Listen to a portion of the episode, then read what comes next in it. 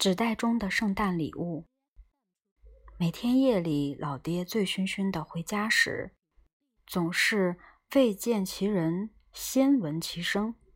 他每次都唱着歌回来。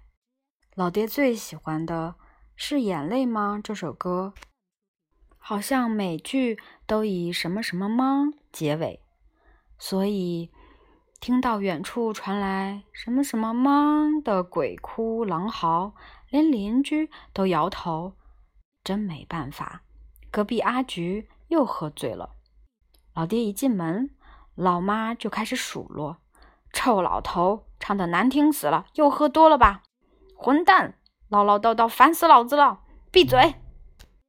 老爹对老妈一顿拳打脚踢，然后。老妈就哭着对我们说：“啊，孩子们都在，来，来到妈妈这里来。”我既不向着老妈，也不向着老爹，我根本不想过去。但是老妈会抱着我的头，硬把我拽到身边。老妈躲在屋里哭时，我就百无聊赖的看她哭，如此而已。老妈动不动就说：“孩子们，快过来。”快到妈这里来！老爹很受不了这一点，叫孩子有什么用？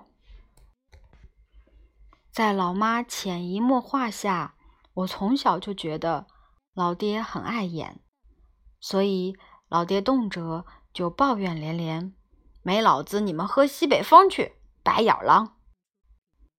有一年圣诞节，上高中的姐姐提议。我们办一个圣诞派对吧。于是我们买来蛋糕，插上蜡烛，布置好圣诞树，兴致勃勃地准备庆祝。猜在这时，醉醺醺的老爹回来，他一眼看到茶几上的蛋糕，便勃然大怒：“混蛋，开油漆店的过哪门子圣诞节？还买蛋糕？”说着。他一把掀翻茶几，蛋糕被摔得稀巴烂。我和姐姐放声大哭。老妈怒斥道：“又喝酒回来就撒酒疯，像往常一样。”老爹借着酒劲儿咆哮：“混蛋，你给我闭嘴！这家像什么样子？过什么圣诞节？无聊！”说完，便摔门而去。我看向老爹的背影。无意中发现玄关的水泥地上放着一个大纸袋，打开一看，里面装着圣诞节面具、赛璐璐材质的眼镜，连着滑稽的八字胡，以及几个彩带炮竹。我不禁流下了眼泪。这个圣诞礼包显然是老爹买的，现在回想起来。